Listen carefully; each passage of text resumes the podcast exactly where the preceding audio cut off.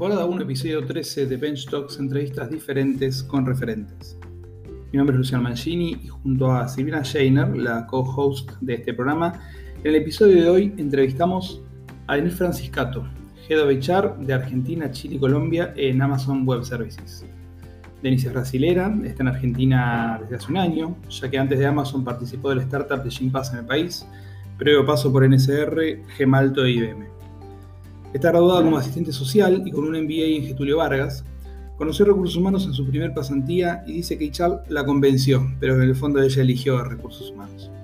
Nos habló de sus comienzos, de sus mentores, nombró a Diego Spielberg y Celso Baceta, y de la autonomía que le dieron en sus inicios para aprender a trabajar, de sus éxitos, de sus aprendizajes y de los consejos que le han dado y que nunca compartiría. Denise tiene mucho para contar y es muy generosa a la hora de compartir experiencias, así que esperamos disfruten este episodio como lo hicimos nosotros.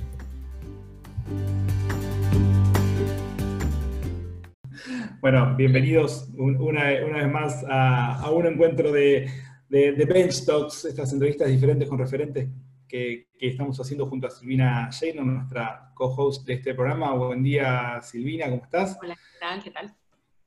Hoy tenemos el, placer de entrevistar y, escuchar un poco a, Denise Franciscato. Eh, Denise es la, la, de recursos humanos de Argentina, Chile y Colombia para Amazon. Eh, Denise, ahora la van a escuchar, tiene un acento, van a, van a darse cuenta que no es de Argentina, eh, pero habla muy buen español.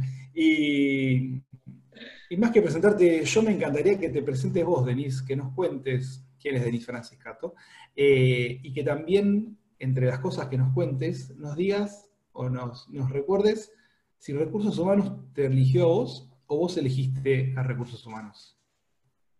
Qué bueno, un placer, un gusto, muchas gracias. Eh, sí, bueno, soy brasileña, estoy acá en Buenos Aires hace casi un año, llegué acá en, en agosto del año pasado y yo elegí recursos humanos. Qué pregunta difícil esa. Te voy a contar.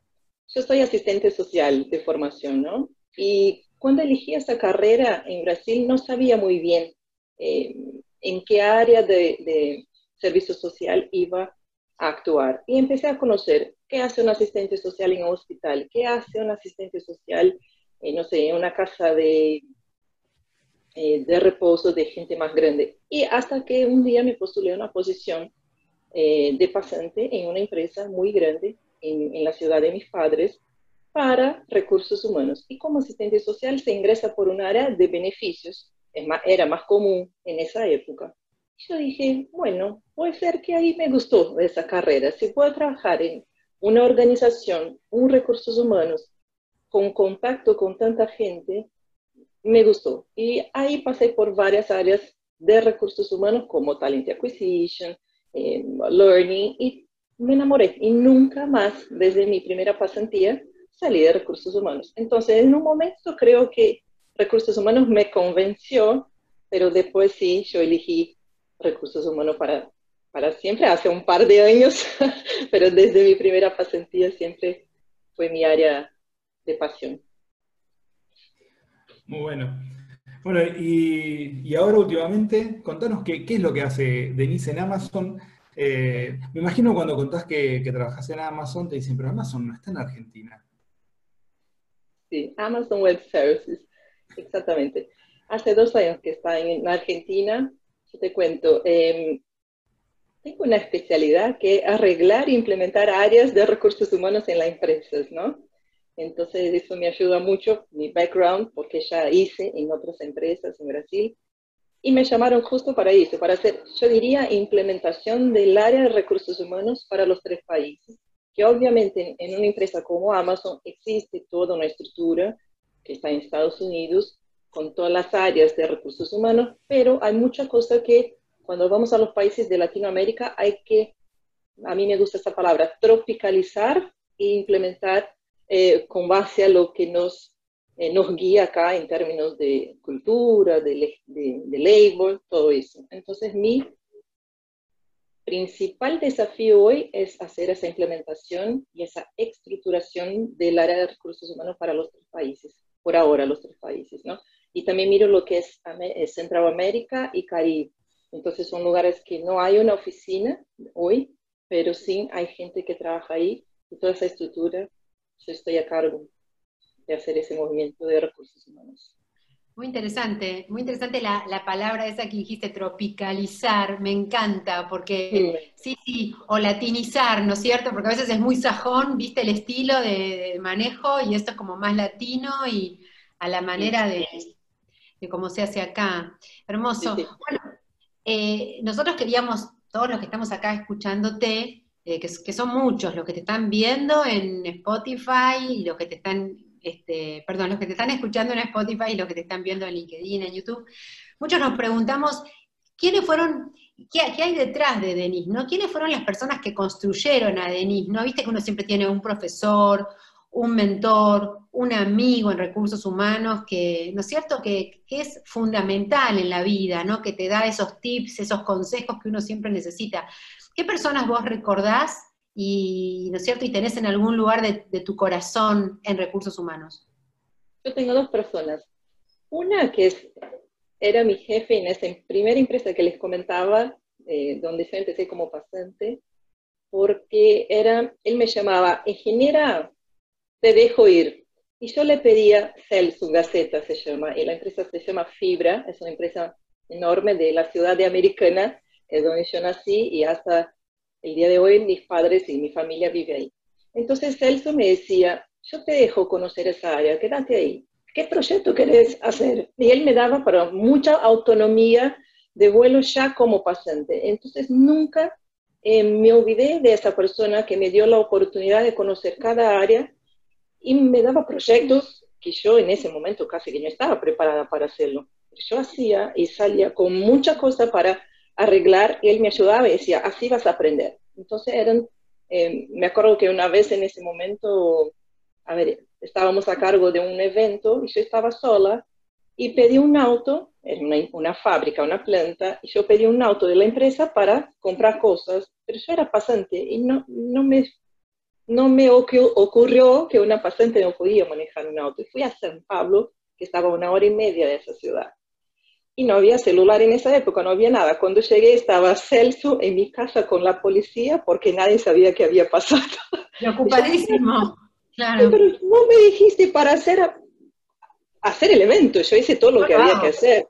Entonces me daba tanta autonomía que yo por ahí salía a hacer las cosas y después él me, me decía, te tengo que parar un poco porque eso vas haciendo, vas haciendo. Entonces me ayudó mucho porque con esa autonomía yo me enamoré de los temas de recursos humanos y la parte no tan buena es que me acostumbré a trabajar con autonomía. Cuando no la tengo, es un tema, sí. A mí, desde muy chica, aprendí a trabajar en ese modelo. Y esa persona, Celso Gaceta, me marcó mucho por esa autonomía que me da. Y vos hablabas de otra persona más, ¿no? Celso y quién más? Sí. Y después, ya no tan, ya hace cinco años más o menos, en Gemalto, yo tuve un, es de business, no de recursos humanos, pero una persona que es Diego Spielberg, que fue un, mentor en el sentido de que era muy... Nosotros trabajamos en muchos proyectos, y como mi principal cliente, él me enseñaba mucho del negocio y yo le enseñaba mucho de recursos humanos. Entonces, ese cambio de, de, experiencia y todo fue un marco en mi vida. Y Diego era una persona es una persona que te da feedback y así, directo, como un perfecto argentino, sí, y cirúrgico, o sea, te iba al punto. Y me hacía ver cosas que por ahí, no sé, la gente a veces no te dice en la cara, no sé, porque culturalmente no se dice, eh, eh, trabajábamos en Brasil en ese momento. Entonces, por ahí, por temas culturales o por perfil o por recursos humanos, hay un mito de no, no voy a dar ese feedback, no te llega el feedback como es, como es. Y Diego siempre me hacía ver las cosas que eran buenas y las cosas que no eran tan buenas. Entonces, esa troca, ese cambio de información y de experiencia me, hizo crecer mucho y, me, y principalmente me enseñando temas del negocio que eran fundamentales para mi actuación eh, en esa empresa y en todas las empresas. Entonces, un mentor que me marcó mucho. En todos estos años que vos venís trabajando eh, en todas estas empresas, ¿Te pasó de, que te de recibir consejos o, tips o verdades que te decían? Viste que vos contabas que en esa época no había celular. O sea, el mundo cambió mucho en los últimos años y en recursos humanos también. Había cosas que se decían antes que eran verdades y que hoy ya no funcionan más. ¿Vos recordás este, ideas o conceptos de que en algún momento te decían, mirá, Denise, tal cosa, y que ahora vos decís, esto ya no puede ser? Sí, la verdad que nunca seguí esos consejos, pero hasta el día de hoy me llegan a dar. Que mejor no lo digas nada, te hagas de tonta, es mejor. Ese consejo me llegó, nunca lo seguí y bueno, tengo las consecuencias de no seguir ese consejo, pero es algo que yo no creo, por lo tanto no lo doy. Entonces, eso de en las organizaciones no hablar o no, no decir cosas que son difíciles de decir, o sea, conversaciones duras, como yo siempre digo, es un consejo que a veces escuchamos y no creo que funcione más en el día de hoy. Entonces, para mí, eh, mi perfil, escuché mucho ese tipo de consejo, pero no, no se aplica, no, no funciona y no lo daría. Ah, bueno, otro consejo que... Perdóname, Sil. Eh, Igual te estaba haciendo un penete a vos, porque es, un, es una clínica que, que, dicta Silvina Scheiner sobre, sobre cómo dar malas noticias y, y cómo, cómo, encarar el feedback eh, negativo o, o cómo, cómo, encarar esas conversaciones difíciles. Así que bueno, lo tenemos que haber acordado antes con Denise, así armábamos un, un acting y un PNT. Y hacíamos que ella lo dijera. Bueno, pero salió más natural, así, salió más natural. Así que muchas gracias, Denis, por este, sacar ese tema. Pero es verdad que, em, que muchas veces uno no, habla de las malas noticias, no porque no quiera darlas, sino porque no sabe cómo darlas, y entonces frente a eso se calla, pero en el fondo si uno pudiera, hubiera una manera, quizás la diría, no sé. Sí, pasa por eso un poco, y pasa también a veces por una cultura de permitir que se hable cosas difíciles o no. Entonces, para mí es un mix, ¿no? Un poco de... Em, para mí, recursos humanos y el liderazgo tiene un papel, un rol de enseñar a la gente, de provocar ese tipo de conversación difícil, pero hay un tema de cultura ahí importante. Hay culturas que te permiten y otras que en silencio no te permite mucho. Bueno, hablábamos de la tropicalización, la cultura latina, ¿no? El, mundo más latino es mucho más de hacer como que no pasa nada y el mundo sajón es más de ir, viste, directo y decirlo y... Sí. Latino depende, si, voy, si miro a la Argentina, es, más de acá decimos todo por algo estoy acá. Y depende, hay otros países en Latinoamérica que son diferentes. Y es un tema cultural, o sea, no, digo que está bueno, que está malo, solo que cada uno tiene que evaluar si se siente cómodo en un ambiente donde sea permitido hablar eh, o no. Entonces es un tema cultural y de perfil, ¿no? Mm, muy interesante. Bueno, de, Denis, yo te voy a hacer trabajar un poquito más ahora. Eh, y me, me gustaría que me cuentes eh, algunos casos que hayas tenido en, tu carrera. Eh, contame dos. Uno que te haya salido muy bien o, que realmente te, guste contar con, orgullo de, que, fue un éxito de gestión. Y uno que no haya salido tan bien. Eh, no, llamarlo fracaso, sino algo que por ahí no salió como, como esperabas o como estaba proyectado. ¿Y cuál fue el aprendizaje o cuál fue el rescate que sacaste del que no salió tan bien? Empezamos por cuál? Por lo malo, ¿va? El que vos quieras, el storytelling es tuyo. ok. Mira, yo tuve una experiencia hace bastante tiempo. En la época se hacían las encuestas para saber cómo andaba el clima de la empresa, ¿no? Hoy se hace, pero es otra, es otra cosa. Eh, se habla más en engagement hoy en día y no solo una encuesta para, para saber cómo anda el clima. Y nos llegó tanta información en esa encuesta, era una vez por año, que nosotros no sabíamos qué hacer con la información. Y peor, no creamos un plan de acción sobre todo lo que preguntamos. Y, o sea, hay cosas que vos por ahí no haces un plan de acción porque no hay estructura o porque no, no hay forma, no te alcanza el equipo, pero había muchas cosas que preguntamos y que eran estrategia de la empresa no hacer y no cambiar. Entonces, y después preguntamos otra vez. Y el ruido que eso generó fue, ¿para qué me preguntan si no van a hacer nada? Y si sabemos que no vamos a hacer nada. Entonces, ¿a dónde voy con eso? Información es poder, ¿no? Y hoy la información que tenemos es mucho más que antes, mucho más fácil obtener información. No era así. Y antes nosotros buscábamos esa información y si no manejamos bien, eh, no sirve, no, no prospera, o sea, no vale la pena. Entonces, un gran aprendizaje para mí fue, primero, vamos a preguntar, queremos saber qué vamos a hacer con eso, ¿no?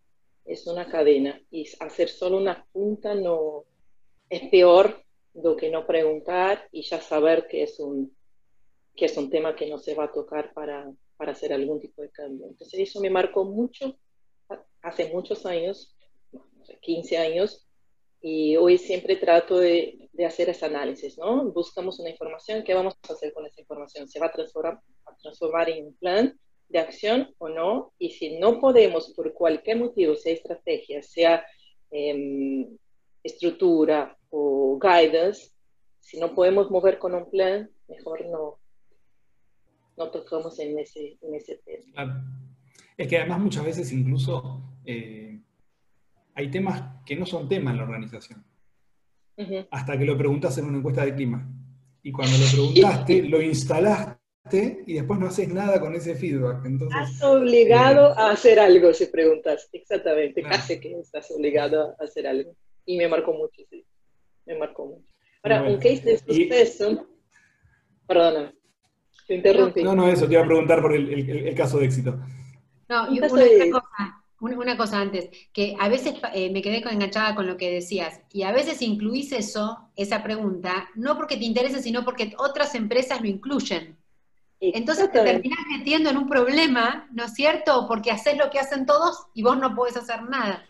Y no se aplica a vos, exactamente. Hay un estándar que vos lo seguís y te metes en un problema, exactamente. Ok, perdón, vamos a, tu otro caso. Un, caso de, éxito que yo considero, cuando me contrataron a Gemalto, em, yo tenía un, un objetivo que era hacer una transformación. Bueno, ¿de qué?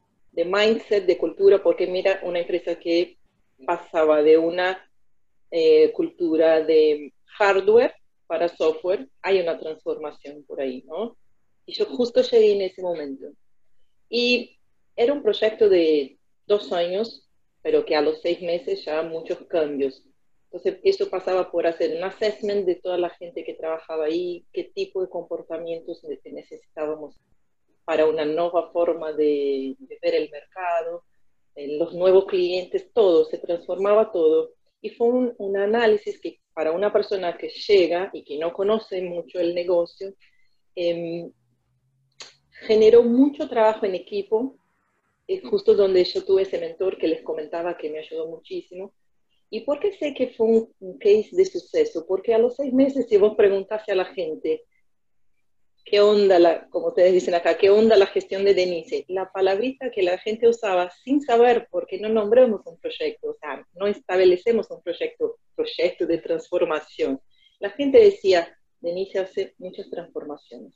Entonces yo, y después de los dos años, era como otra empresa, otro, eh, el equipo transformado, y obviamente eso impactó internamente el clima, externamente a los clientes, y los, los negocios. ¿no? Entonces yo soy muy orgullosa del proyecto en esa empresa porque esa palabra salía sin estar establecida y era nuestro proyecto. Y, como eran varias iniciativas, eh, la gente conectaba y decía, no, hasta el día de hoy, si llamas a alguien de ahí, seguramente van a usar esa palabra para describir mi gestión. Entonces, sí, fueron tres años en, en esa empresa muy, eh, con muchas cosas, todo junto al mismo tiempo, pero que soy muy orgullosa del proyecto que, que hicimos en conjunto. Denise, ¿podemos llevarte ahora algo un poco más este, relajado? Eh, claro, por, favor. lo vamos un poco. Eh, oye, eh, ¿te gustan las redes sociales? ¿Seguís a alguien en, las redes? ¿Te gusta alguna? ¿Qué, ¿Qué, te gusta hacer en las redes? ¿Qué haces? ¿Qué seguís? estoy enamorada de filosofía, mira vos. Me encanta, ahí pasa por muchos brasileños, ¿ah? mis redes sociales, pero a mí me encantan los filósofos porque vos sabes que la palabra filosofía del latín significa amor al conocimiento, ¿no? Y que solo es experimentado por un ser humano que está consciente de su ignorancia. Entonces eso para mí es perfecto. Y yo, hay un filósofo que lo sigo de Brasil, su nombre es Mario Sergio Cortella, ya llamamos a esa persona incluso para, para hablar con la gente de la empresa, y a mí me gusta mucho la forma con que la filosofía y algunas personas, ¿no? Es, es, es un ejemplo, cómo se explica la existencia humana por ahí. Entonces me encanta la filosofía. Y hay una, yo también sigo una, una mujer, una americana, se llama Brené, Brené Brown, y mm, es una asistente social así como yo, y mm, PhD en la Universidad de Houston, y es muy conocida por sus TED Talks. No sé si, la, ya vieron, Brené Brown, y habla de la vulnerabilidad, o sea, siempre pone eso, que la cultura de vulnerabilidad, el poder que eso tiene, y está muy bueno. Entonces siempre trato de seguir y ver las cosas nuevas que está haciendo. Tiene muchos libros y más en, el, en los días de hoy que la vulnerabilidad para mí es, es una palabra clave hoy en día. Es una persona que sigo. Tiene una, tiene una, charla, tiene una charla TED que se llama The Power of Vulnerability. Eh, René Brown. Sí, exactamente. cuál es. René Brown, exactamente, es muy buena y la recomiendo. sí. Y porque habla, y principalmente porque habla de los temas difíciles con humor y leveza, que para mí es, es muy diferente, porque no es fácil hablar de esos temas, ¿no? Con humor y leveza. Y creo que Brené lo hace. Bien, y si tengo que pedirte una frase. Esta la, preguntamos bastante en, nuestras bench talks, así que por ahí, por ahí la pensaste o, la escuchaste cuando se la preguntábamos a otro. Pero nosotros, eh, la, la pregunta se llama decirlo con una remera, pero digo, si tuvieras que decirnos una frase que vos uses mucho, eh, o que esté en tu, en tu estado de WhatsApp, o, que la tengas como, como, frase automotivadora, yo, siempre digo que la, la, que uso siempre es en 20 años solo te arrepentirás de lo que no hiciste. Eh, Muy bueno. Cuando, cuando, tengo que darme, darme coraje para tomar decisiones o, para encargar nuevas cosas. Eh, ¿Cuál sería la tuya o las tuyas, si es que tenés varias? Tengo dos. Bien. Tengo una que es, tengo dos, bueno, tengo más, pero las dos que me, me, llegan ahora a la cabeza son una que a mí me gusta mucho y es de un argentino, ¿eh? es la duda es uno de los nombres de la inteligencia. Me encanta esa frase porque tiene todo, para mí me define muchísimo. Y después hay otra, a ver que voy a traducir, pero si vos no sabes dónde quieres llegar, cualquier lugar sirve. Entonces, también me define bastante esas dos frases. E-, ¿Esto quiénes son, no? Perdón. ¿Te acordás de quiénes son? Que dijiste, tengo una, una es de un argentino y la otra. La segunda no sé, pero la primera es de Jorge Luis Borges, la primera frase, sobre la duda, sí, sí. Ni más y la segunda, la segunda te debo, pero esa hace, hace bastante que uso y para mí es, si vos no sabés dónde quieres llegar, cualquier lugar sirve, es perfecta.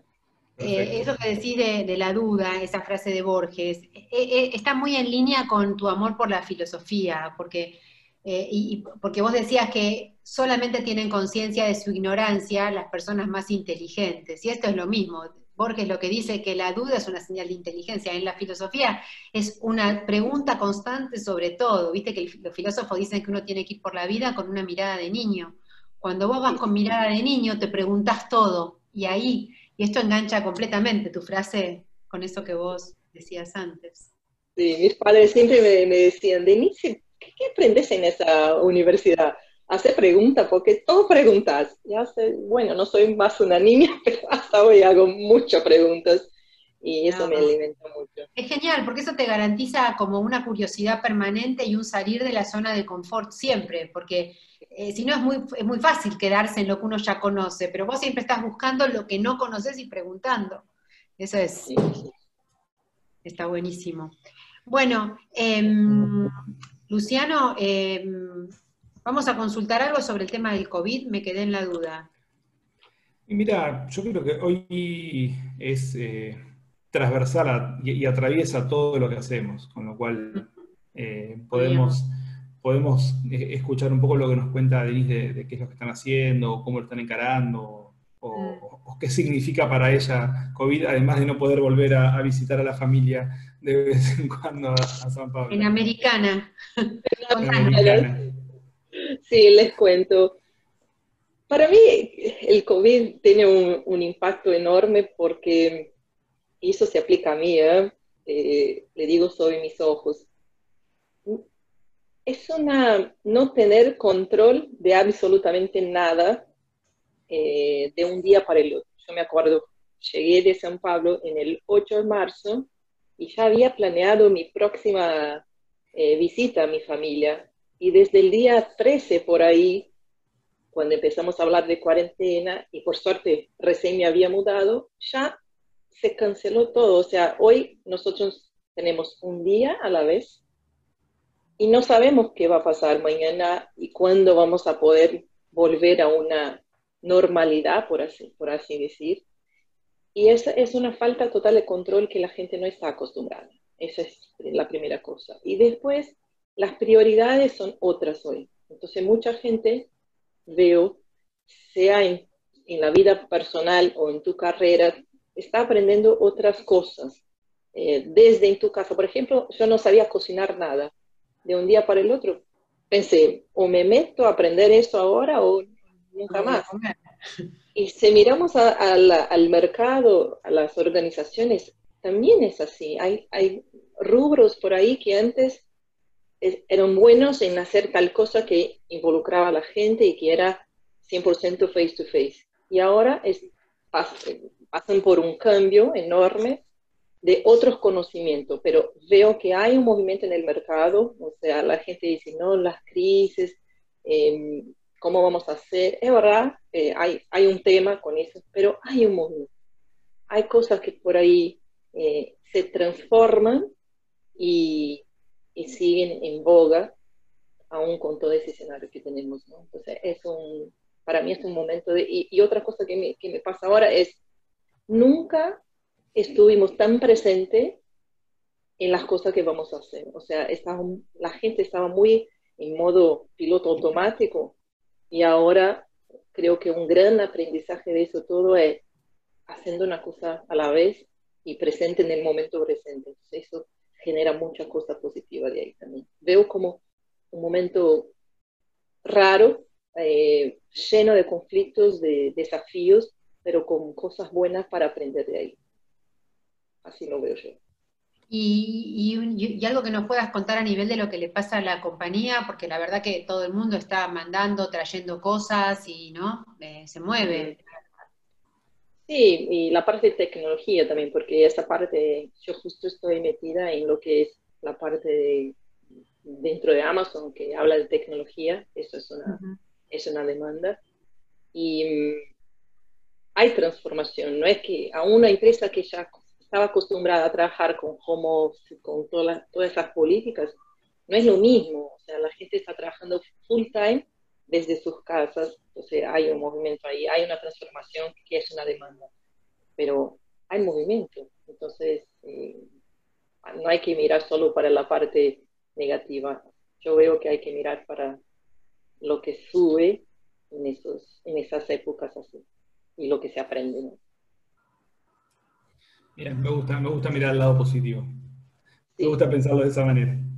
Eh, ¿Ya viste cuántas posiciones no, nuevas hay en LinkedIn de recursos humanos, de todas las áreas? o sea, veo un movimiento. No sé, no, no, eh, eh, no, no, no, puedo hoy decir en qué áreas una área específica, pero veo un movimiento que se acelera ya en, en las últimas semanas yo presto atención en esas cosas y veo que el mercado está moviéndose, gracias a Dios. Yo lo que veo... Es, mirar el medio vaso lleno. Eh, yo lo, si, te hago, perdón Silvio, una, reflexión, eh, parte del negocio de, mi consultora está relacionado con lo que es reclutamiento y selección, y por ahí en estos cuatro meses lo que pasó fue que un pequeño parate, un pequeño no, un gran parate de dos meses donde de repente se cancelaron todas las búsquedas que había dando vueltas. Eh, y lo que pasó de, seis, de 60 días a esta parte fue que primero volvieron todas las búsquedas relacionadas con high-tech, eh, llamarle tecnología, e-commerce, eh, seguridad informática o, demás. Y en los últimos 30 días, nosotros, en nuestro caso particular, hemos tenido mucha solicitud de posiciones relacionadas con la, vida corporativa en general de las compañías.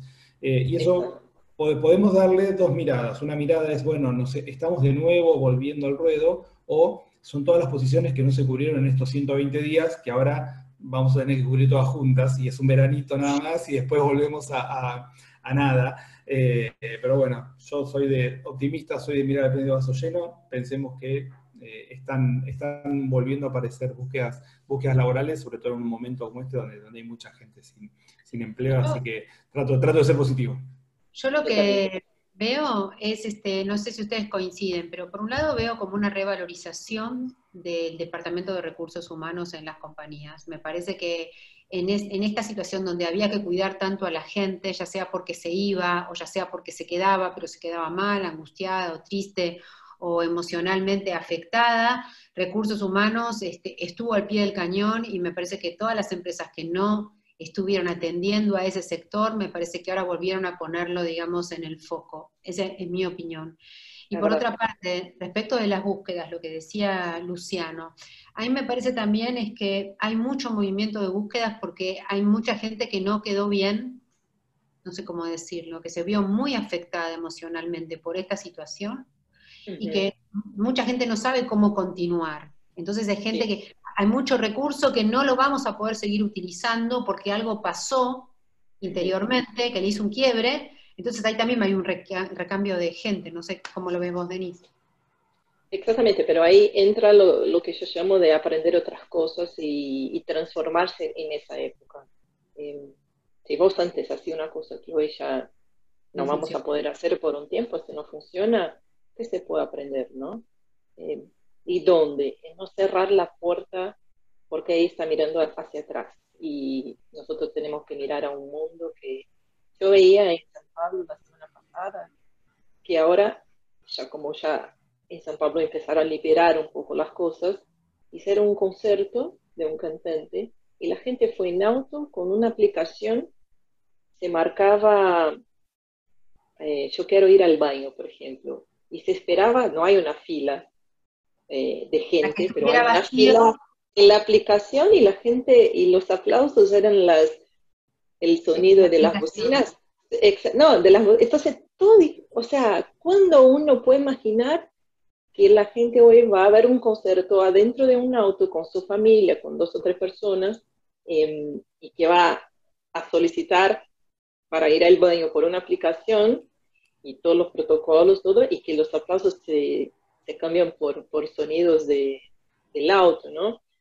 Hay una transformación y la gente que mira para adelante seguramente vas a encontrar una posición y una forma de estar en el, metido en ese nuevo mercado de trabajo y en esa nueva realidad. Para mí. Súper interesante. Fue un poquito, un, poquito, un poco difícil, y, si quieren, para, para, cerrar el tema y, y, agradecerle a Denise, pero para algunas eh, personas la incertidumbre de no saber cuánto tiempo duraba la, cuarentena también impidió que piensen o que se puedan poner a pensar a futuro, bueno, si, si a mí a lo mejor me han dicho, mira, vas a estar cuatro meses en tu casa, uno puede decir, bueno, en estos cuatro meses voy a aprender un idioma, o voy a aprender a, a programar en, en, tal, en tal lenguaje eh, informático, o, voy a pensar en de qué manera transformo mis capacidades. Lo que hace por ahí es incertidumbre de que, bueno, es cada 15 días, que está bien, una herramienta que obviamente tenía el, gobierno para, para poder ir paliando esto y viendo de qué manera se puede hacer de la mejor manera, eh, a lo mejor no, no ayudó a algunas personas a que puedan tomar esa decisión de, transformarse, por un lado. Hay otras personas que no tienen las herramientas, tampoco, eh, porque por ahí, eh, desde las herramientas tecnológicas de no tener internet en la casa, como para decir, bueno, hacer un curso de algo para pensar de qué otra cosa podés trabajar, eh, es más difícil. Y, otra gente por ahí no, no tiene las, las herramientas educativas para, para pensar de qué manera puede, puede salir adelante. Pero bueno, nada, es una, es una charla más filosófica, eh, volviendo a, lo que, a, lo que mencionaba Denise, más temprano. Bueno, ¿les parece que estamos cerrando? Dale, perfecto. Bueno, eh, nos vamos a ir yendo. Este, Denise, muchísimas, muchísimas gracias por habernos dado este tiempo, por haberte presentado con nosotros y con toda la gente de Bench Talks. La verdad que fue hermoso tenerte y charlar así, ¿no? Como son estas charlas, como como si estuviéramos en casa, que de hecho estamos, ¿cierto? Sí, Tomando café con onda, ¿no? Así que bueno, muchas, muchas gracias, ojalá que repitamos y tengamos muchos, muchos encuentros. Y bueno, y a todos los que nos están siguiendo, ya sea en LinkedIn, en YouTube, en Spotify, bueno, síganos escuchando. Y si esto les gustó y es la primera vez, pueden escuchar toda la serie de las conversaciones anteriores, los videos anteriores, porque hay muchas, muchas conversaciones este, interesantes con todos referentes de recursos humanos. Bueno, hasta la próxima. Seguramente voy a hacer. Y, no, gracias a ustedes, porque es un placer y es un honor para mí compartir esos momentos así de forma tan natural y compartir esas ideas. Realmente me encantó. Muchísimas gracias. Un beso grande. gracias, Denise.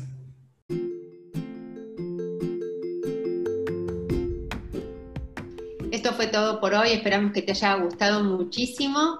Esto fue Bench Talks entrevistas diferentes con referentes. Si querés saber más de todo lo que hace Bench Club, podés seguirnos en LinkedIn, en arroba Bench Club, y también podés buscarnos en Instagram y en Facebook en Bench Club Latam.